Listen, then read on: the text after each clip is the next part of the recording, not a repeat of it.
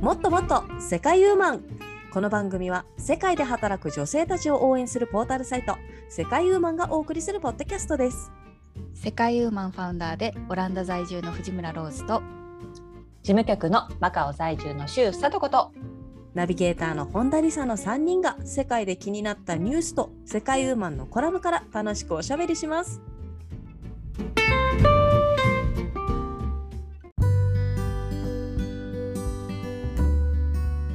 こんにちは先日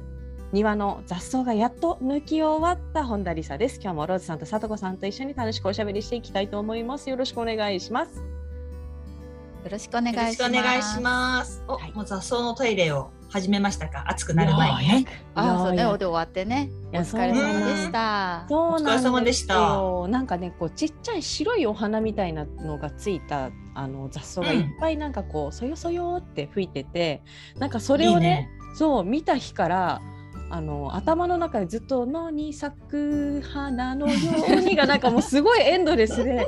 これはいいね。これは多分雑草の呪いみたいな感じでなんかも う早く抜かないとこのこの脳内再生が終わらないと思ってですね。ああな焦るっほてども、ねその日の夕方におりゃおりゃおりゃーみたいな感じで行きました、はい、うん。そうなんだ。そしたらえ止ーまったなんかうん。うん曲止はまりましたーおあお、やっぱりよかっ た。ね。よかっすごいた本当にもう思いことねえ残すことなくその日はねよく寝れました、まあそうね。そのから心地よい体もね疲れとともいい汗かいにね。てねうんんそうそうそうそうそうねもう桜も散ってきちゃいましたからねもううん早いもんですよそうだろうね。はい、うんそうでしょう。マカオはもう日差しが暑いよ。暑いかああー、もう夏ですか。入りそう来週も30度が出てた。ええ夏だー来週ね。ねうん。オランダは最近寒いのよね。あらあー寒い言ってたね。うん、今日もね、今朝もね、あられ降りましたから。あられう。うんん。ああられ結構、うんうんそうよ。かうんうん顔にそれが当たって痛かった。痛いよ ね、そうそう。あれって結局何なの氷の粒みたいなこと氷のそうだよね。うんあれ,、うんあれだよねなんか大きさとかによっても名前が変わったりするんだっけあ、そっかそっそっか。もうちょっと大きいと氷とかになるのかな、そうかななんか、うあんー。やだね、今日は。うねんえ、びっくりだってほらもう桜のまが満開になったって言ってたのいつだっけ、2週間ぐらい前だっけ二週間前3週間前でそそうそう。したらその後雪が降ってさあ10そうだセンチよ積もって そうそうだよ。ででももうねそこまで雪は降らないけどまだ引きずってんだよね寒さ的には。あ、そうなんだ。うんえだからつ通逆に常だったらね、あったかくなるんでしょでもオランダは。まあね順当に少しずつまあこうキープしてるかだけど急に逆戻りですから。あ、そちょっっとか。ねなんかイレギュラーかなって感じでもでもそのそれがオランダよねなんか一日でもすごい天気が変わるし、あ、そう言ってたよねそういう感じなうんだ。んそうへえ。一年中コートとか衣替えしちゃいけないなんかね衣。替えしちゃいけない。いつ冬が来るかわかん後ない。悔するえー、すごいね。なんかあの体調崩さないように気をつけてうくださん、い。本当よ。ありがとうございます、はい、まあそんな中ですね、私たちもあの今週気になったニュースをねそれぞれ発表していこうはかいと思うんですけれども、じゃあね、ローズさんから教えてもらおうかな。はーいはい私はねえっと私が今週気になったニュースはですね温暖化についてでございます、はい。ほがえーあの科学者の人たちがですね国連の科学者の人たちが、えー温暖化を制限するには「Now or Never」と言ってるそうです。お、なお今、今。オアネバー。うん、今か、もうそれか。あ、デッド・アライブみたいな。うん死ぬか生きるかみたいな、 そういう感じ。そっはいか。でまあその科学者の予想によりますとですね、うあん。のまあ、地球は今世紀で3最高3.2度まで上昇するそうです気温が。え？えー、今からプラス3.2度そういこのつままはで暑いぜ。そううんこのままでいくとねだからまあそれを食い止めるためにうんいろいろこうんうとにかく二酸化炭素の排出量を迅速うん。こうね深くこうしっかりやっていく必要があるとのことでうん。うん。結構ね、なんかやばいなと思って本当33度あ3.3度以上って結構ねまあオランダ的にはいいかもしれないけどでもオランダも夏は暑いので、暑くなる時があるから。うんね結構え大ーきいですよね。サンドってう。ん。はいうんでですねまああのまずその3.2度上がる運命を回避するためにはですね、うんえーあのまあ、長期的に見たらか今世紀の気温上昇を1.5度以下にしなくちゃいけないそうです。はで1.5度未満の上昇にするためには私たちがこう使ったりこう排出したりあ、うん食べたりする炭素の排出量を2025年までにうんうんまあまあピークに達する予測がついてるけどそれを抑えていってうん、その後、今世紀の後半には賞味ゼロにしなくちゃいけないそうなんですよ ね。 何をで結構そのためにはそう、うんそのためにはなんかさ二酸化炭素を、うんあのなんだったっけこうなくすようなそういうなんかうんテクノロジーが発達して、そういうこともしていかなければ実質なんか抑えるだけじゃもうダメみたいで。あーそうだねきっとですよねなんか私二も、ね酸、化炭素の、うん、そう二次利用みたいな感じでしょ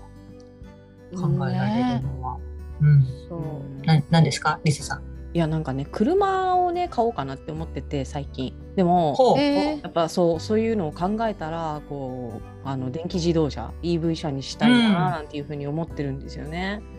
ああ、うんうんそうそうこれにも書いてあったやっぱりうん、車買うなら EV にしてうん、って書いてあったしあと、うん、ソーラーパネルの導入とかねうん、でもあれですか日本でたあの電気自動車買ったらなんか税制の優遇があるとかそういうのああったりしまあすありますありますありまあす。ん、そうだよねオランダもねなんか少し前にやってて何年か前にうんやっぱうんそれを機会に買い替える人電気自動車に変える変える人がいたけどうんやっぱりその後普通の自動車に戻っちゃったって人もいてあーそっか。あーまあね、うん、いや なんかそのライフスタイルによるらしいですねやっぱりそうかもね。うん確かにね。そう移動が多い人とか結構ヨーロッパの人って陸路で旅するじゃないですうか、ん自己うんうん自家用車で、うんそうするとやっぱりなんかこうプランニングが大変とか、ああ、そっか、そうだよね。そフルうだね充電でどのくらいできるのかとかね、うんでも走れるのかとか。そんうそうでもそういう意味だとなんか日本で街乗りするには、まあ、オランダもそうですけど、うこんううんいっぱいそのチャージステーションとか作ってうん導入しやすいかもしれないですね。うんうん、そうですね。まうあんそう、やっぱりチャージに時間がかかるからね、ガソリンみたいにジャーって入れてさ、すぐにうん乗れるわけじゃないから、ちょっとそこがあれですけども、まあそこもね、あの計画的に行けば、確かね、あの私が見てた EV 車のあの軽自動車だったんですけど、フル充電でね、えっ、と120キロぐらい走るって書いてあったかな。うん、うはんい。なるほど。はい結構走るんですよねもう今のやつ。そうそうそうそう。だからでいい。うん。そうでしょ家に帰ってきてこう繋いどけば寝てる間にチャージされるからそうそうそう。そっあかと。オフィスオフィスとかもね見かけますよチャージしてる人いっぱい。うんそうなんだ。ね。うん、いいよそねっか。らいいと思いますよぜひぜひ。ね、その辺考えないとななんて思っちゃいますね。はい、ありがとうござマいます。カオでも。もうねん、最近よくテスラを見かけますよ。で、マカオのテスラの特徴はね、もうなんかね、あ、そんな色もあるんだみたいな。 そういうなんか結構、そう例やえっばぱ中国中国系ってさ今まで今多かったのはシャンパンゴールドだったわけよ。あそうやっぱりね、さうんザ・ゴー成ルド金なみイたいメなージ。そうそう、うんゴールドのね、お金は持ちアピールだったんだけど、私がよく見るテスラはね、なんかほんといろんな、まあ水色とかピンクとか、うん。あそういうき緑とかもあるんだけど、この間はね、ピンク系の玉虫色っていうのこのさ、角度 でさ、その色が変わるっていう。わあかあるちょっとメタリックな感じ。そうメタリックな感じのそうそういうあそんな色も展開もあるんですねみたいな感じのさだからテスラ持ってる人は結構ちょっとそういうあの遊び心がある人が多いわ。うん。あーオオランダでねピン。クとかオレンジのテスラは見たことない、テスラはねいっぱい走ってるんですけど、うんまあ、黒とかね最近、うんうんまあ、青とか赤も見るけど、そんなピンクとか見たことないですよ。本当。うん。だから、マね。カオはねあるんよそうショッキングピンクのフェラーリとかたまに見るとさなんかあ今日はいい日かなみたいなさちょっとレア感がレア感があやっぱるから人にさ幸せ感を与えてるんです、ね、そうそうそう俺ショッキングピンクだのフェラーリだぜみたいな感じであるよ。そうですね。そう、マカオはその車の塗装屋さんとか絶対儲かるからね。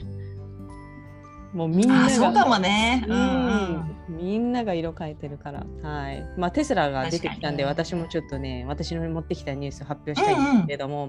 えー私が持ってきたはい、お願いします。ニュース世界長者番付イーロン・マスクが初の首位推定資産おー27兆円というニュースですね。わあ、はい二十七兆円、すごいね。はい出ましたあの「フォーブス・ジャパン」のニュースなんですけれどもおうお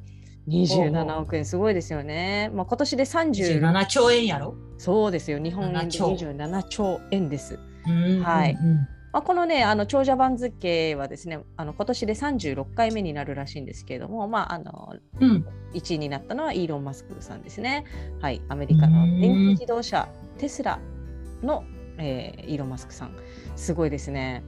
1年間で、あ、あそうですね。で、まあ、あの1位になったんですけれども、えっと2位、3位も気になるところですよね。はいはい、気になる。はい。えっとね、あれ ?2 位は誰だえー、あ2位がね、アマゾンの創始者、あ、ジョフベソス。ジェジジェェフ・フベベゾゾスス。はい。うん、ですね。でそして3位が、えーっとこれがルイ・ヴィトンですねのベルナール・アルノーですね。へえ。はい、そして4位がビル・ゲイツ。ですはい、5位がちょっとわからないですけどウォーレン・バフェットさん。ああウォあ、ーレン・投バ資フェ家ッのト、ね投資の神様ね。あ投資の神そっ様。かは。いはい、という感じだったんですけれども、えーこの中でですねあの日本人の長者番付もですね出てましたよね。はい誰ですか。斉藤ひとりさんですか。いやいやあのユニクロ、 ユニクロユじゃない。ニクロ、そう、ああ、ユニクロ柳井さんか。柳井さんそうです。でも、でもはいね、本当ね、ユニクロの製品はすごいと思いますよ。そうだうね。んうんうん、だってね、あの私こうあのオフィス用のパンツうん、うん、もう気がつけばユニクロばっかりだしおはーでまあこっちで買ったやつもあるんですけどこっちで買ったやつはね毎回アイロンかけなくちゃいけないんですよへユーニクロのはもう洗濯機で洗ってもうそのまま履けるいいね。。すすごいと思ってさすがですよ。すごいね。そうう、ん世界のユニクロだわ、やっぱり。ですねはい。うんはいすいませんあ、いえいえいえ、まあ、そう、そんな感じで、まあ、日本のやつはですね、皆さん知ってると思いますので、ご自身でチェックしていただいてください。というわけで、次、さとこさんのニュースも教えてください。はい、えー私が選んだニュースはですね、こちらアメリカ発のニュースなんですけれども、はいえー男性用経口避妊薬、経口はね、口ね、口から、あのあーはい、えーと摂取するえー避妊薬、マウス実験で99%の効果というニュースになります。えーこちらですね、アメリカ・ミネソタ大学の研究チームが発表したニュースなんですけれども、えーっと、もともとですね、女性用ピルっていうのは1960年代にすでに開発されていてですね、あの、うんいたわけなんですけれども、男性の避妊に関しては、まあ、基本的にはまあコンドーム、それか、もしくはパイプカットですね、性管切除っていうその2択しかなかったんですけれども、うんまあ、パイプカットに至ってはまあ高額な上成功するとは限らなかったそうなんですね。なんですけれども、まあ、今回この研究チームが、えーとね、研究チームがその開発した薬っていうのは、まあ、その精子を、えー作り出すそのタンパク質にポイントピンポイントでその阻害する薬を作ったんですってその精子を作らないみたいな。うへん。ーうん、ピンポイントで効くものを作ってでそれをねその薬を4週間、えー口から、えー摂取したマウスは精子の数が劇的に減少して、うんえー99%の妊娠妊娠予防効果を、えー示したそうですね。で副作用はなしと、まあ、例えば体重とへーか食欲とか、あとはその精神面でのかあの活動にあん、えーの明らかな悪影響は認められなかったので、まあ、これは今後、まあ、その人間に対してですね、まあ、実験を行っていきますよと。で、5年以内の市場投入を目指していると、そういうニュースでございます。おー割とすぐですね。うん。ううんん。だから結構画期的じゃないこの。うん、だって99%ってすごいよね。うんう。んそう。男性用ピルっていうかね。うんまあ、でもこれの場合は、まあ、どのぐらい、なんていうんですかね、その薬が効くまでにどのぐらいかかってとか、どのくらい維持できてっていうのはよくわからないし、あとはまあ、一応そのマウスで言うとね、あのリカバリー、投薬を中止してから4週間から6週間したら、あのマウスの生殖反応は生生殖能力がは戻元に戻ったそうなんですけれども、うんそういう感じで聞くとやっぱりその単発とかではなくてちょっと長期的なプランニングが必要なのかなみたいなね感じではありますけど。へーでもまあほら女性用のピルもそうだしさうん、そういそういよそうね。あのなんかその飲んだ後に副作用とかさなんか生殖機能が戻らないとかだったら嫌だけど、うんうんね、そう戻るんだったら全然いいね、なんそうかだほよら、ね。今までそっちのなんか避妊とか割と女性にこうそうそね責任っていうかこうやることが多かった気がするけど、う。うんお互いに飲めばこううかん、確率も上がるしなんかそうだよね気持ち的にもうんフェアっていうか、でもなんかうん向こうがやってるから大丈夫でしょうみたいになっちゃうかもしれない。あ、お互いやってないのみたいな。おなんか互あいち言ょってとったりちょしってとね飲み忘れてるったりもほらするじゃないですそうそうそうか。そ向うこうそがうやっそてるう。からいいかなとか思っ確て、かね、に確かに確かにでねも。そのでうもんなんかリスクはあるわち ょっと。うんあるけどお互いが相手にね期待してしまうっていう。ううんん結構需要あるのかなね男性の方に、ねうんううんん、うんあるそういうこともいるんじゃないですかねやっぱ真剣に考えてくれてる人もうんいると思う。うん、へえありがとうございました面白いですね、ありました。うんうん。うん。はい、ではあの今回のねコラムごご紹介させていただきたいと思います。今回のコはいラムは2022年3月19日フランス在住の直子さんが書いてくださったコラム「フランスで田舎暮らしを気軽に体験できるシャンブルードットで過ごすホリデー」というコラムからおしゃべりしていきたいと思います。うんうんううんん。シャンブルドット。聞いたことありました、なかった。初めて聞いた。うんなんだこの洒落た響きはと思いましたよねまず え絶対なんか食べ物系かなみたいに思ってたけ どおしゃれ 私はなぜそうだかねお城みたいなのをイメージしましたね、あ、シャトーみたいな感あじそだうもそんうね。シャトーだシャトーから来たの、 まああの民泊みたいなやつですよね要はうんううんん。民宿なんでしょ。民宿、うん民宿うん民宿民泊、んそうだうんうねみたんい。な感じ2人はあれフランスそもそもフランスのコラムがねあの普段なかなか出てこないんですけれどもフランスに行ったことある人、ははーいいをフランじゃあちょっとローズさんどんな思い出あるか教えて。もう思い出かまあとにかくフランス私はフランス語の響きが好きなのでもう、んう うんんあ。のねそれもなんかイケメンに、ね、何か言われるとそれだけでもうときめいてますよねあの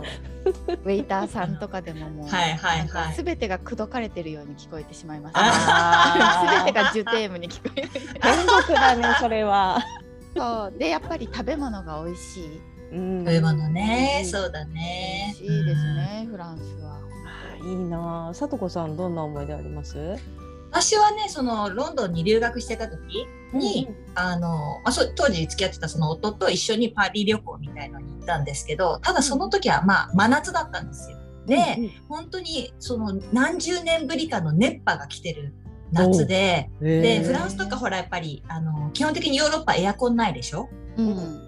だからもうそれはそれは大変ででももうこれはちょっと耐えられない私たちアジア人の2人はもう耐えられないって言ってちょっと高くてもいいからエアコンのあるホテルに泊まろうって言って、うんうんそれでエアコンのホテルに泊まったんですけど、でもその前、やっぱりそのもう熱波が来てるからさ、一応その、あの、パリの観光名所、あの、エッフェル塔をね、見に行くのももうすごい暑さで疲れて、ううんんあよしよし、オッケー、これがもうエッフェル塔ね、オッケー、見た見た、みたいな感じでさ、帰ろうみたいなさ、もうそんな感じの、すごい疲れたわけよ。そしたらもう案の定さ、翌日、ユーロスターでその、ロンドンに戻る予定が2人とも寝過ごしちゃって、結局なんかね、あの、電車に乗れずにもう一泊するみたいな、なんかそういう思い出のパリ旅行やったかな。すごい思い出残ってるね。うん、そうそうそうそう。ん。私もねうん一個あるんだけど、そうちょうどちょうどこの時期に行ったんですよね4月に。でうんフランスおー旅行に行ったというよりかはあのクルーズ船の最終下船寄港地がフランスのあのシェルブールっていうところだったんですよね。で出た。へフールーズそううんでシェルブールからあのぜ観光とかせずにもうそのままシャルル・ド・ゴール空港に直行だったんですよね。ででもうんうんバスで4時間ぐらいかかるわけですよそのあの港かおーら。港から。そうそうそうでだから途中高速乗るんですけど途中であの何ですかパーキングによってトイレ休憩とかあったんですけれども、そこでなんかすっごいワッフルがすごい美味しそうだったのもパッケージに入ってるあもう市販のワッフルだったんですけど、もーうんううん12個ぐらい入ってる結構いっぱい入ってるけどまあもうねこの後空港にてねあのその後うんロンドンに旅行行く予定だったんで、なんかもう、フランスの思い出って言ったらもうこれしかないでしょってなってもう夫とそのパッケージのワッフル買ったんですよすごい大きいけど。でそれを買ってで空港に行って今度ロンドンに旅行に行ったんですけどロンドンでなかなかこの美味しいお店が見つけられなくって。でなんかそ もうそのフランスで買ったワッフルを毎日ちょっとずつ2人で食べていく食べっていうそうなんだ。美味しいねフ美ラン味しスいのねねって言って味にね。そうそううそんうそう確かにイギリスのパン美味しくないよねあの普通なんか普通に売ってるのの落差が激しそうフランスからあイそギうリスそうかもしれない。うんもうだからうんあの時のパーキングで買ったワッフルがすごく美味しかったっていうのが私の思い出です。なんか二人とも濃い思い出を持ってますねそうそうすいごやいいやいやいや救われましたけれどもまあうん美味しいですよ本当にフランスういんいよねなんかちょっとしたものをクロワッサンとかでもこうも絶対美味しい。ううん、うんうんんうちにあるジャムもねフランス産でした見たらえそうあの何味えっとねアップルシナモンえなんかおしゃれ珍しいね、うなんかねう年末に福袋で買ったのジャムの福ー、袋、えー、へうんーそしたら1000円で買って5個かうん6個ぐらい入ってたんだけど、その全部フランス、うん多分なんか有名なやつ、うんこの青いラベルのやつでうん多分みんなあ知っるてると思う、うんだからうんそう,、そうなんだ。そうあ今日フランスの話するからあこのジャムあれだなフランスだななんていうふうに思って今日見てまえす、ーう、んいいね。そうフランス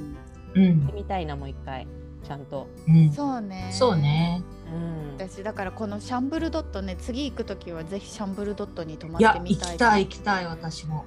なんかやっこぱりれでもさ、この、ううんん、ごめん、シャンブルドットは基本的にオーナーさんがそこにいるってこと。そして朝食とか作ってくれるのかな。そうじゃないそういううんそういう認識だった、うんそうだよね。んそうだってほら海外でさ自分たちだけで生活してるかこう誰か田舎に帰りたいんですよねやっぱりちょっとこううん誰かにこう甘えたいというおか、かえりって、よく来たねーみたいな感じで。そう なんかそんな感じでしょでフランスあーそうかのもフしれランないスねでこううん食べ物も美味しくてね別に何もなくていいんですうんなんかね庭のテラスで本読んだりとかもうネットがつながってれば私退屈しないので、うんうん。ぜぜひひぜひ今はね行きたいわどこでもネットつながるかななんか、うんあのやっぱり結構田舎っていうイメージがあってでも、うんホテルとかねレストランがないとこでそういうシャンブルドットみたいなねあの民宿があったらすごく嬉しいと思うんですけど、私はねでも結構人ん家に泊まるみたいなのがねちょっと抵抗があるんですよね、え、えーエアビーはエアビー使ったことないですあ、本当そっかはいそっか。そうなんですすごい便利。そうよね、うんうんうん、なんかそうホテルがない地域でエアビーで探したことはあるけれどもでも実際に泊まったことないな。そういえばうんそっ私か初めてパリ行った時エアビーでしたホテルが取れなくてあうんうんうんあだよね。がなんかすっごい高かったのかなもうんうんううんでうんそしたらエアビーちょっと見てみるってやったらもう結構中心部のいいところのアパルトマンね、アパルトマンね。アパルトマンで、でなんかちょっとしたキッチンもついてたしやっぱり家族でね、うん滞在しやすかった記憶がありますね。へうん、え。そう家族だとねやっぱり探しやすい、私も日本に帰った時に、うんあのー今まで4カ所ぐらいかな京都大阪東京福岡とかやっぱりねあの一人で行く時は全然ビジネスホテルとかでいいんだけどやっぱり家族とかあのー、うん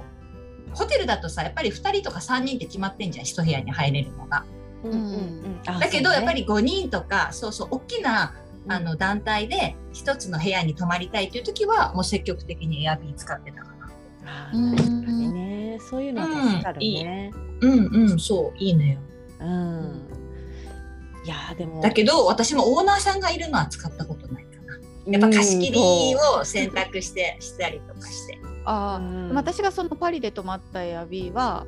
まあ、あの大家さんが最初多分なんか鍵開けてやっぱ鍵や鍵開ああ、鍵けのるかねとか、うんそこだ受けけが渡しね。緊張するんですよね。そうだよエアビーねっ、て。そうだよね。うん。だでなんか持ってきてくれたからで部屋の中の説明してくれたりなんか近所に何があるようんとか言ってくれてそういうこういう交流もできてうんようかんっうた。ん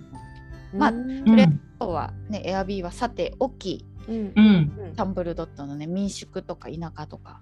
うんうんうんししたいなと思うんですけど。うんうん、なんかねフランスはねそういった、まあ、あのシャンブルドットも含めグリーンツーリズムに結構早くから力を入れてるっていう情報を私は入手したんですようね。んなんかもう1900グリーンツーリズムとはそうそ、そううクリそうそこそこよ。それ何グリーンツーリズムなんか聞くけどね、何気にふーんって流しちゃってた。そうなんです よ。グリーンツーリまあそもそもねフランスってあの夏に1ヶ月ぐらいね長期休暇のが取れる、まうんあ、バカンスがあるんですよね。ああ、バカンスね。そうですそうですで、はいあのえーまあ、そういった長い休みを利用してですねあの人々が休暇を利用して、えー農産漁村を訪れ実際に農作業や漁業などを体験し現地の人々と交流などを楽しむ余暇活動のことをグリーンツーリズムというんですよね。うんうんううんん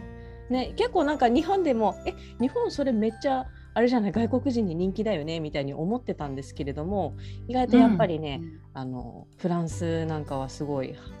にえ1970年代からやってるっていう話、えそうやっぱー長い休みそがっあかるフランスって意外とあれ農業大国だもんねなんかユーロ、うんヨーロッパの中でもね、そうそうそうそう。うん親しみがあるのかもしれないいやでもグリーンツーリズムはこれから流行ると思うよ私うん、なんかやっぱりねあの農産漁村の活性化もありますし、あとはあの、うん新たな産業の産出そして、うんえーとえー人々の農産漁業に対する理解を深めるっていうこの3つの目的がね、あるので、うんそのあたりうん皆さんねやっぱ都会に住んでると 理解できないこととかねありますからね知らなかったということが多いのであのこれからも、うんあのまだまだ広がる分野なのかなという思いますね。うね、んだって大事なことですよね。人は食べずにこう生きることはできないから、そのうん食べ物をどうやって作ってるのかとか、うんうんうんうん知ることってすごく大事だと思う。そうですそうね。ね、うんそうだから私もね子供たちをサマーキャンプに2回ぐらい行かせたことありますけれどもやっぱりそういうなんか農業体験とかできるとこ探しましたようんだけどうんああることはねあるんだけどやっぱりそういうとこはね人気で早いんだな埋まっちゃうのあやっぱ人気なんだあ。ーうん、人気なのよやっぱ子供たちにさせるのとか。で結局私もおあの間に合わなくてあの、うんまあそうほ他のとこから選んだみたいな感じだったけど、うんうんうんそうだったんだなんかね日本の農泊体験も私もちょっと調べたんですけれども、えっ、とまあそうですねお茶摘みとかこのあのへそ買っうちゃってそうそうそう 静岡とかねお茶摘みがいできいねね。いいあよやっねてみたい。やりたいよそうお茶ねだもん。お茶日本あそうだねお茶好きだよねうん。そう。えーもう九州の方でもね鹿児島の方で海とか洞窟畑あと地域の方との交流とかあうんうと、んね、京都だったら野菜育てて収穫してとかもできるみたいですね。へえ。へーやりたそいっね。かでもさ結構さ漁業ってさちょっと大変そうなハー感じドしないル高そう。なんかハードル高いね、 うん、そそうそうそう魚持てるぐらいから始まってさうね。なんかそ う魚持そうた網網持って網引っ張ればいいんじゃないの？いやそうだけど何すさんだろうねね私港町生まれやけどねあの、うんまあ、自分があんまり釣りをしないせいか魚直に持つのは抵抗があります、わかる。あのー私も魚さばけないもん。 まあそうね。はい、怖いよね。ん そうなんですよ切り身になってれば大丈夫なんだけど、このね丸ごと、はいそう。そうなんんですそこからまずちょっと、うんうん。そっかな。そっ か。ちでょっとうんも私あとなんか半端なく重そうだし重そうだしちょっと常になんか中腰そうだしそうだしなんでもか漁業ちょっとハードル高いハーわドル高優いしね。く教えてくれたら行ってみたい私。なんかね、 優しく教えてくれたらってこと優しくさ漁師の方が教えてくれたらやってみたい。そうやないやーでもさうん実際に魚目の前にしたら触れないっていうかね大きいやつだったら触るどころかもう抱えなきゃいけないみたいなだったらもうちょっとあーってなる待ってなんか何か想像が間違ってないえそんななになにあの丸そんなあれですよ、うん網を引っ張ったの魚を私、おっきい網漁の体験ならやったことあるけどうんううんんみ網みたいなのあれをみんなであよいしょって引っ張るパやつーってこうねあのあれあをー網をこう投げて集まうんそこに取れたのをこう引っ張ってあげるってやつねうんそんなハードじゃなかったよそれは嘘や絶対重いやんあの網 ねあまあでも絶対ハードやんえ何十人で引っ張ってるし、ああうんそうかうんまあ、そやっぱ漁師の人たちがその後釣れたものもこう仕分けしてくれたからまあ実質ほとんど何もしてなく ってまあ体う験んだあとの鍋をね作ったは鍋いを、はいあら汁をね美味しく食いべたただだけいでてねはいはいはいそうでも美味しかったの よいいなー早朝に起き、てうんこうううちょっうと炊いてその浜辺でいただく汁がんうんそうでしょわかりますいいねうえーでも チャレンジしてみましょうよ、えでも実際にやってみたいやつ他にないですかなんか海外でやってみたい農泊とか私ねありますよお私はねあの前回ちょっと前回だったかちょっと前の回で話したかと思うんですけれどもうんあのイスラエルのハイテク農業っていう話したと思うんですよ。イスラエルっあてー意はい外とその砂漠地帯なのに、うん意外とね農業がすごい盛んだよっていう大きなイチゴが取れたっていう話をしたと思うんですけど、はいうんこのねイスラエルのハイテク農業この、まあ、どうハイテクかっていうとやっぱりね、うんこ効率的に野菜を育てるっていうところで、うん天敵灌水って言ってねその天敵的にその養分と水分っていうのをその植物の根っこにあの適量を効率的に与えるっていう少ない栄養素で、うんあのなんていうんですかパフォーマンスいっぱいみたいななんかそういう育て方なんですよ。へーなので、うんそういうハイテクなねものだからちょっとそれを勉強してこのマカオで、ね、農地の少ないマカオであの里子企業を立ち上げてこれで人儲けっていう、まあ、そういうそうはいいななんとそんな壮大な夢がそんな、いやいやはいやいい、やマカオでそう水耕栽培とかね天敵栽培をしてうん人儲けしますよ。いやいいじゃないですかうん他にねなんかあの土を触ったことがないマカオ人をあのうん農泊に連れていくっていうだけでも儲かりそうですけどね。いやわかる私もねそれ考えたもん子供たちをさ、サマーキャンプに行かした時あれこれマカオ人とか香港人とか絶対需要あるんじゃねみたいな感じで。 そうだね思。った思 った。ね土触ったことない子供とか結構いそうよ。いるよ、はいだってさ、そうですよね今ちょうど春でさモンシロチョウとかがすごい飛んでたんだけどうん多分このモンシロチョウの卵はさほら私たちよくさキャベツ畑にキャベツの葉っぱにモンシロチョウの卵とかさついてるのを見てた子供時代だったと思うんだけど、うん絶対知らないもんね今知らのないねマカオの子供たちとか。うん確かに。うん蝶々の前が毛虫っていうのを知ってるのかも怪しいよ。ああまあそこはねあ確のかに。腹ペコ青虫の絵本で見てるかもしれないけどあ賢い子はそうあねそうか賢い子は。そこがつながる子がねいるかどうかわかんない そうだね、そうだね。実物とはままた違うからね絵本とね。うそううん。確かにねそうなのよ、土触ったことないんじゃないか問題ね、ううんんなんかもうだってちょっと話ずれるけど私もあの砂場で誰もいない時にちょっとコロナで、ねあの子供のテンション上げようと思って誰もいないから、じゃあ、ママがちょっと一肌脱いでお水持ってきて、山作ってトンネル作って、あのお水通してあげげようと思ってちょっと一生懸命張り切ってやってたら「見てできたよ!」みたいな子供に見せたら子供が「汚い」って言ってて、 子供やろうがすそごこいも喜ぶところやぞって。すごいショックだったの、えそうそっかそういう感想になるんだね。そうなんですとよか一個目。ねそとっか一個だ。ね。うんはいだからそうこういう農泊とかで土触らせないとと思いましたけどね。うーん。うんはいそうだね。うんまあねでも田舎体験ね行ってみたいけど、んなかなかでもねローズなんか行きたいななんて言ってましたよねこう田舎にしばらく。そうそうそう私ねおばあちゃんがね生きてた頃はおばあちゃん家福岡のちょっと田舎だったんでうんうん。自然におばあちゃんの夕方になったらおばあちゃんの畑を手伝ったりとかえでね楽しかったですよで息子も連れてった時まだちっちゃかったけど一緒に大根してもらって、えーあーすごい喜んでやるんですよ。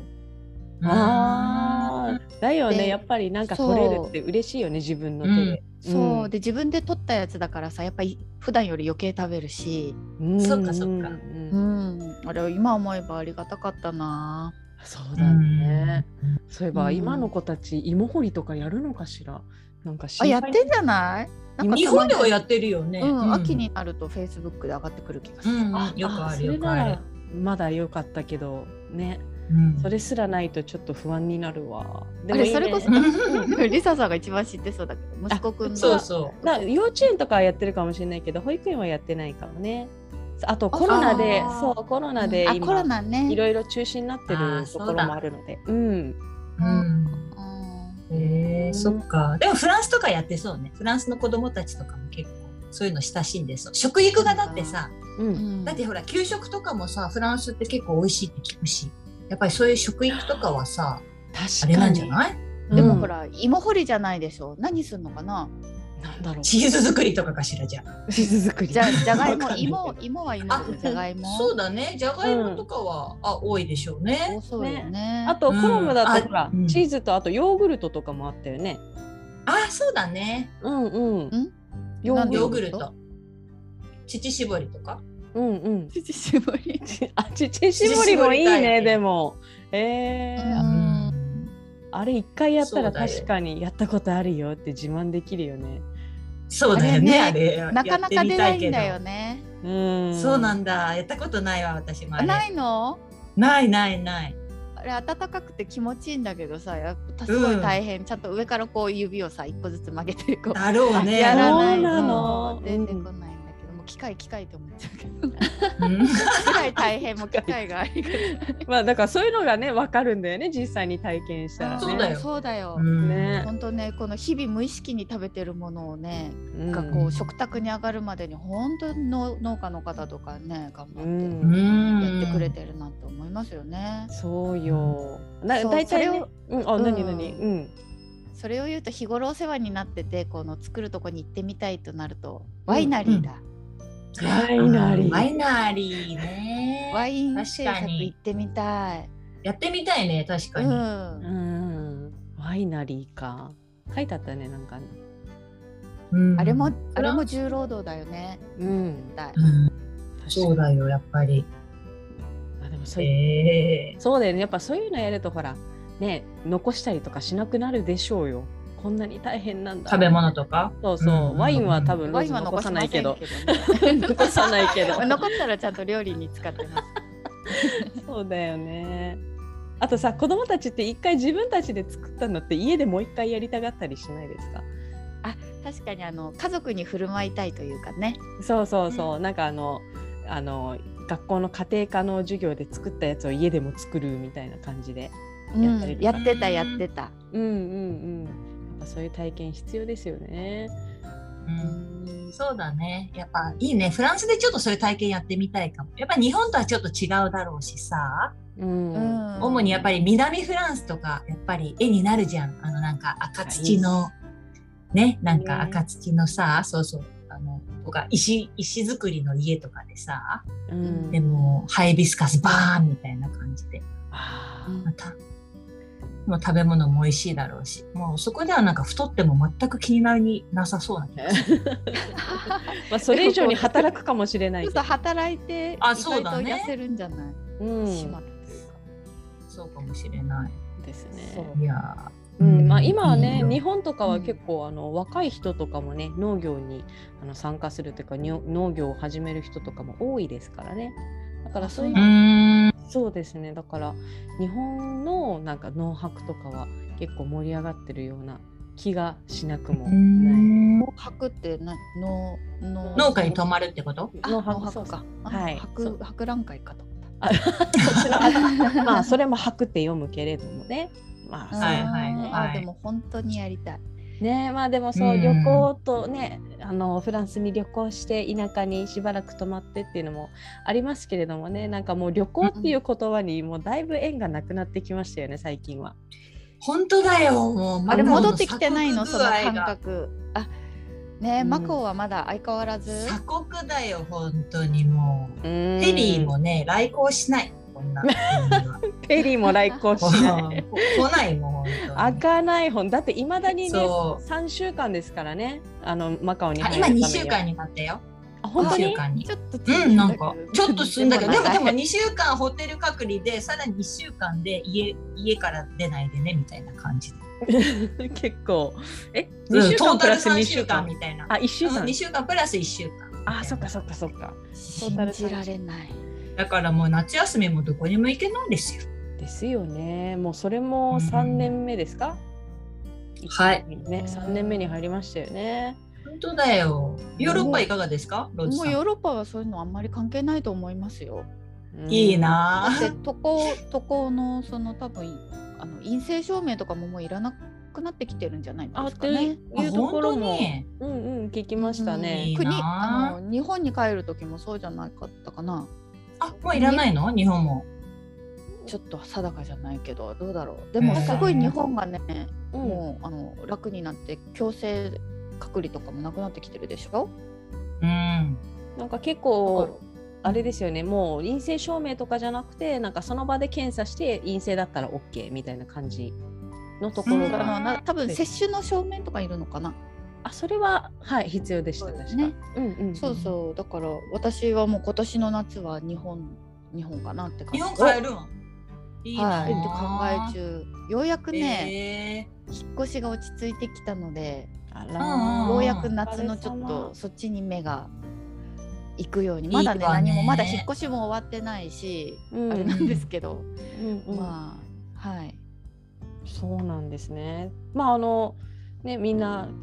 まだ旅行が待ち遠しい人もね多いと思うんですけどリスナーさんの中で、うん。さとこさんの方でねなんか2022年の旅行のトレンド要素があるって聞いたんですけれども、はい。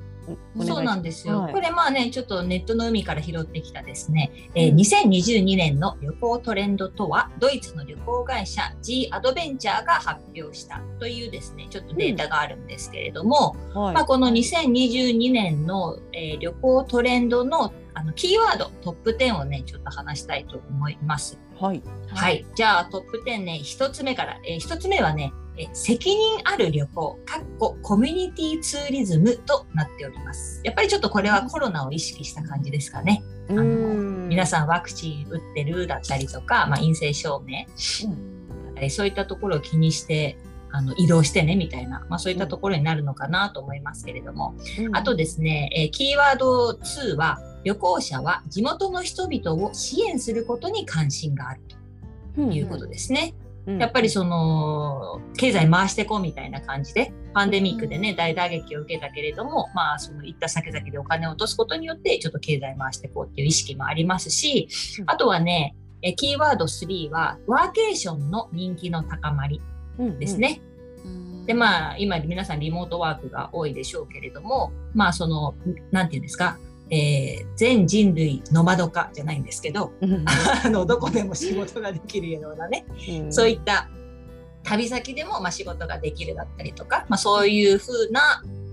うん、のを意識して旅行するっていうのもありますしあとは、えーキーワード4はですねホステルの需要が回復ですね。ホステルっていうのはあれかな、ちょっと安いところかなホテルよりも。のそうそうでユースホステルあか。のベッドがさ何個もあるとこよね、で他の人と一緒の部屋でおダーンベルとかそうねいう感じか。うんうんうんなるほどね。まあ、これはね、約主に若い世代もそうですね。18歳から34歳の若い旅行者の63%がパンデミック後にホステル滞在を体験したいと回答していると。いうところも今まで、あれかな人と距離があったから、そうかもしれないね。なんか、ちょっと話聞いてみたいとかいうのもあるのかもしれない。うんうんそして、えーキーワード5はですね、えーデバイスから切り離されたい。まあこれもわかるよね。さっきちょっとあさ、ー全人類ノマド化とか言ったけど、まあ、逆に、うんあの、もうデジタル置いといて、ちょっともう、ね、あの、田舎でのんびりしたいとか、うんうんハンモックに揺られたいとか、多分そういうのはあると思いますしね。あとは、まあ、新しい人との出会いとか、SNS に縛られないとか、そういうのはあると思います。うんはい。あと、キーワード6はですね、旅行予算の増大。これいいニュースですね。うんまあ、今まで皆さん、はい、あの旅行行けてなかった分をここぞうんここぞとばかりに使おうと。はいえーはい、あとは、えーキーワード7はスケステイケーションではなく遠くに行きたい。もうこれ切実ね。私の言葉かなみたいな。スですよテねイケーションね、うん、マカオから出たい。そういう感じですね。 はい、そして、えーキーワード8がですね、ロックダウンでアクティブなライフスタイルに拍車がかかった。えーなの、で、はい、次の旅行ではですねアクティブに体を動かしたいと考えている人が70%と非常に高い。やっぱりまあうん心の健康、体の健康を意識する人が増えたということですね。うんうんうんはいまあ、これきゅ次の、ね、キーワード9にも関わるんですけど、まあ、健康とメンタルヘルスが重要とそういったところもね、旅行の要素、うんまあ、健康とメンタルヘルスをまあ健全に保つためにも旅行行きたいぞといったところで、うんそして最後のキーワード10は、えーリベンジ旅行は収まり、再びつながる旅へということでですね、うんパンデミックでリベンジ旅行っていう言葉が流行ったんだそうですよ。なんですけれども、はい。まあ、今、えー2021年はね、やっぱりその旅行に対するこの思い入れがやっぱ強くあって、リベンジ旅行をしたいと回答している人が14%なのに対し、うんえーつながりを求める旅行もっと人とのコミュニケーションとかそういったところを42%の人がまあ回答していたということでですね、うんなので、まあ、さっきもねユースホステルってっていうのもありましたけど、うんそういうちょっと人とつながりたい旅へっていう、うまあ、んそういったコロナのやっぱりあの状況が反映されてる旅行トレンドのキーワードとなっていました。うんなんか気になったことありました？いやなんかもうこの10個が全部そう の、ん。農泊体験に当てはまるなと思った。そうだねなん か、うんね、今までのその旅行とか旅の価値観がもう全然違いますね今まではどこどこ行ってみたいとか何々見てみたいとうか、ん。そういう確かにのこう、ね、旅行といえばそうだったけどいろいろつながりだとか体験だとかね、うんなんかライフスタイルに直結するようななんか変わってきてますね。うん、今までだってインスタ映えだったもんね旅行とい えば。あー確かにね。私私そのうそこから切り離されたいのところでさん、うん、やっぱあの旅行中ってなんでいっぱい写真撮るからさ撮るねあのそうソーシャルメディアの活動が活発になるうん、うんなるよなってね。たのね、うんでそれで旅行行かなくなってインスタをなんかインスタがあんまり使われなくなってたんだけど私 はうん、うん、そっかどうなんですかね。ね旅行に行ったら増えないのかなでもよやっぱりあの電波が入らないところに行かないとなかなかデバイスからは切り離されないなって思いながらも聞きましたけどでもでもリモートワークもしつつ旅行ってなったらちょっとちょっとあれですね板挟みですね。ねえちょっとね難しいところそれはじゃあちょっとがあねれだね、目に貼り付けるって感じかな、ちょっとなんかね。そうだねうん。ちょっとそこは自分の中でルール作ってね、ちょっと夜だけやるとかねう、ん朝だけチェックするとか、そういう風にやっていけばうまくいくかもしれないですね。うん、うん確かに。あとなんか健康とメンタルヘルスっていうのを旅に取り入れるっていうのがなかなかいいなと思いましたね。うん、うん私も気になったそれ。やっぱり元気になるための旅行を求めてるんですね。うんそうだね。うん、もう佐藤子さんなんかもうずっとこのねあの30平方キロメートルのマカオにうんずっと住んでるわけじゃないですか、もそうだうね。 2年間全く出られないそ状う、態世で田世田谷区の半分から出てないわけ。出てないすすごいね。偉いよね、メンタル元気でね。いやも うねややみますよそりゃ。やむやむ。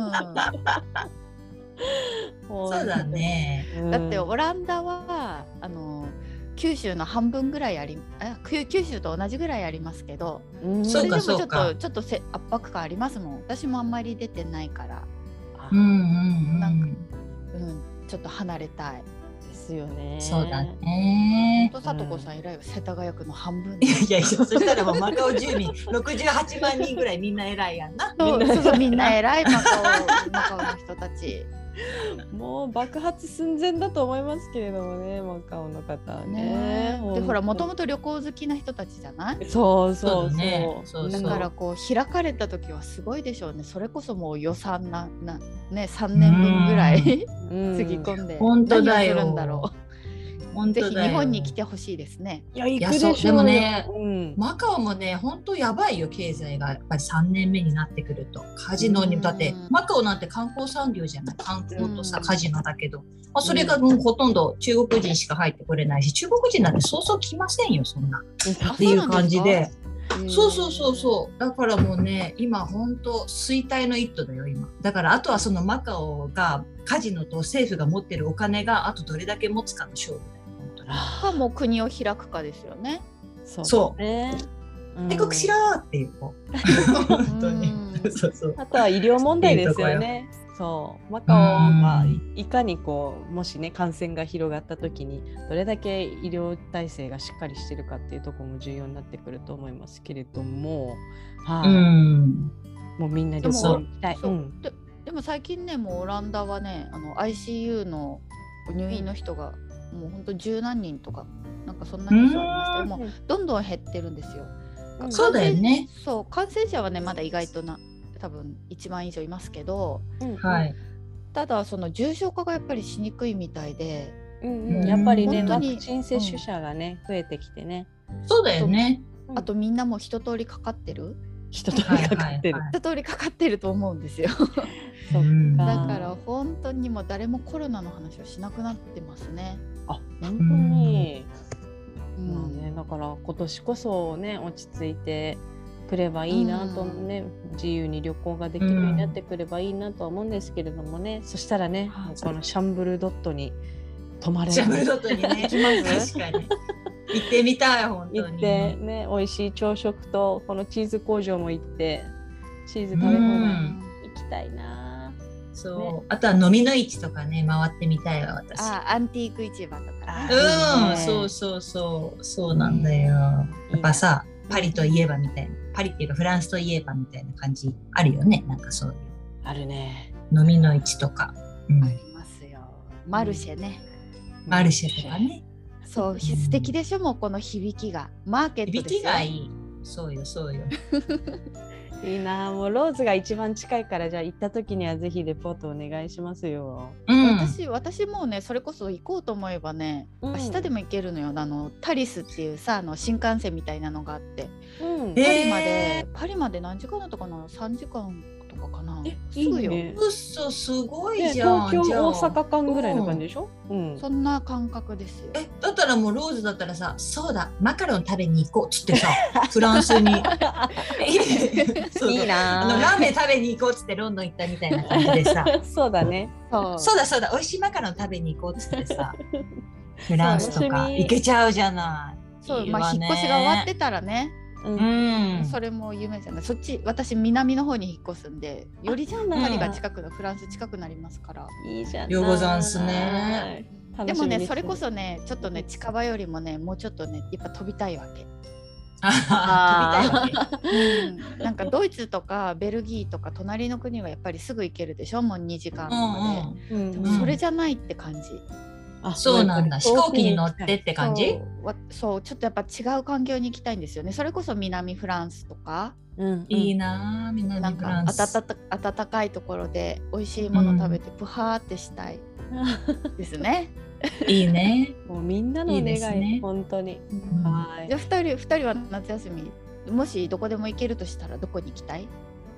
最後に聞いとこうかな。どこでもいいさとこさんなんかあるんじゃないやっぱうり、んうん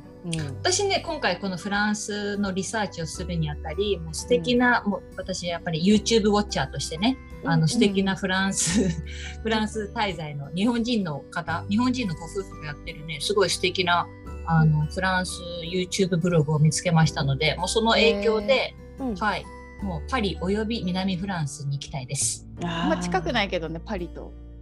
そうね。じゃあ南フランスにします。南あじゃああ一緒にぜひぜひ一緒に行きましょうか。来年あたじゃありねね。。 来年そうですね。そうしましょうか。うん行きましょうかうんねそれで言うとね、私日本にまあもう帰るつもりでいるから夏休みうんうん。沖縄行きたいなと思ってますね。おおあー沖縄宮古島とか結構あの格安航空券が格安 LCC があるでしょ今。うんあるの今も格安なの LCC はどうなの？調べていやないわからん。ん うん。そういう気分まだ何にも調べてないけどとにかくどうやら南に行きたいらしい私は、そうだ。ね南が呼んでる感じね青い海が見たい、あー、いいね。確かに。いいね。そうね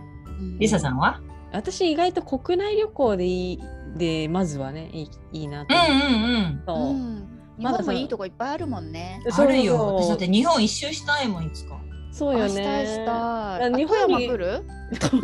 山富山とかあの金沢とか私それこそ富両山体で集合験したのあっちだし富山にし金沢集 合いあ行ったことなかった金沢ね集合二人ね。そうよそうそう楽しかったよね楽しかったよおでんも食べたりしてさそう温泉も入っったしね、うんそううんあれに漁師体験加えようよ 私何だったっけアワビ取ったのよえー、アワ確かビうん知り合いの人がね船出してくれてね朝ね5時か5時ぐらいに起きて行きましたよそうよねやっぱ早朝じゃなきゃねそうう量は、んそうなんですよ。日本に帰ってきてからまだ全然こう日本国内をまだ満喫できてないので、うん行きたいなあとあ、思います。うんうんそこねはい。まあ、確かにそんなわけですね、えー今回のコラム振り返りたいと思います。今回のコはいラムは2022年3月19日、えーフランス在住の直子さんが書いてくださったコラム「フランスで田舎暮らしを気軽に体験できるシャンブルドット」で過ごすホリデーというコラムから3人でおしゃべりをしていきました。はい、はいでは、えっ、と、さとこさんの方からあの、はいイベントのお知らせがあるということでお願いします。はい。はい、えーこちらですね。お家でできるアーユルベーダ初めの一歩というですね、えー講座のお知らせです。えーこちらは4月の21日木曜日、日本時間の夜8時から、えー9時30分までの1時間半の講座になっております。えーアーユルベーダっていうのはね、まあ、あの、ヨガとかやってらっしゃる方はもしかしたらご存知かもしれませんけれども、うんあの実はねやっぱりその食事運動休息など生活習慣を全体的に扱う家庭の健康法なんですってアイルベーダって。えー家庭のなんだそうそう。うんでね、まあ、そこでは3つのね、体質別で、あの、まあ、体質別というか、まあ、その3つのそれぞれの要素を、あなたはどれを一番多く持ってますね、みたいな感じで診断をして、で、うんあなたに合った健康法だったりとか、こういうことするといいですよ、みたいな、そういったね、ちょっとコツなんかも知れちゃうっていう、そういった、あの、講座になってますから、あのまあ、そういうヨガとかあとは健康法とかあとは美容ねこれから夏に向けてのうんうんはい、そういったところをね、うん、あの、ぜひぜひちょっとパワーアップしたいって思ってらっしゃる方は、えーぜひちょっと覗いてみてくださいねというそういったイベントです。おーはいありがとうございます。うんはい、そして私の方からですね、えー現在回答募集中の質問がありますので発表させていただきます。今回の質問は断食したことあるです。断食したことある方、してみたい方もぜひご回答お願いします。インスタグラムやツイッターからご回答お願いします。えー断食はしたことないね、私は。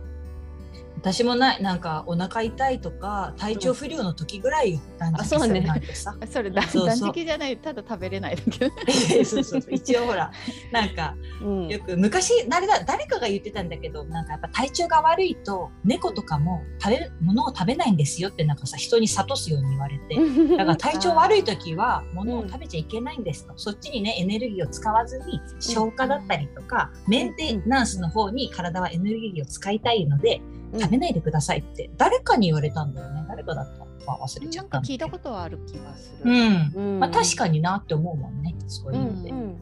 そうね。まあ、そっちの方が治りが早いとか言いますよね。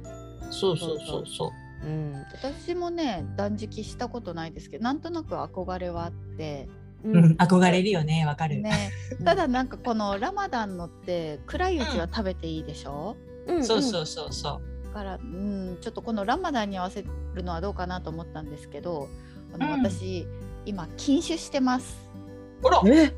ローズさんが禁酒を、うん。はい、ね、願い事ですか何かいやいやあまあ家が決まりますようにっていうのもあったああんですなるほど、まあはいはいはいもう家で本当飲む余裕もなかったんですよね。うん。うん。であとあのイースターの前じゃないですか、あ、はい。はい17日かなイースターサンがあって、その前のあの40日間カトリックの人たちはこう禁酒とかね肉類うんひか控えたりするっていううんうんイタリアからのコラムを読んで、うんこれはちょっと憧れのにちょっと近づけるんじゃないかと思って、うんうん品種だけねあと1週間ぐらいおーいいじやゃろうなといで思っすかてます。えはーいどうですかあの途中経過 は。ね体の調子とか。うんうんあのねそうですねまあもう本当にちょっと睡眠時間が足りてないから、まあ、体調はあれだけどやっぱり酔っ払わない分夜の時間も全ての時間がこう有意義に使える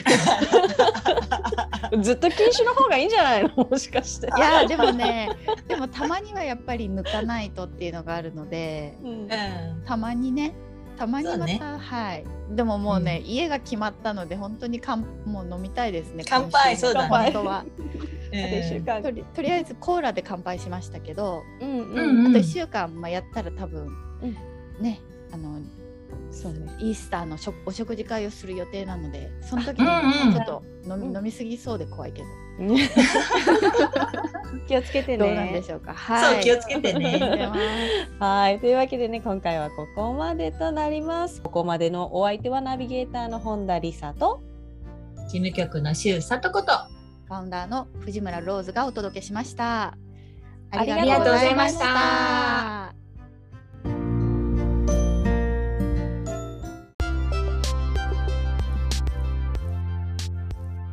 世界ウーマンのウェブサイトは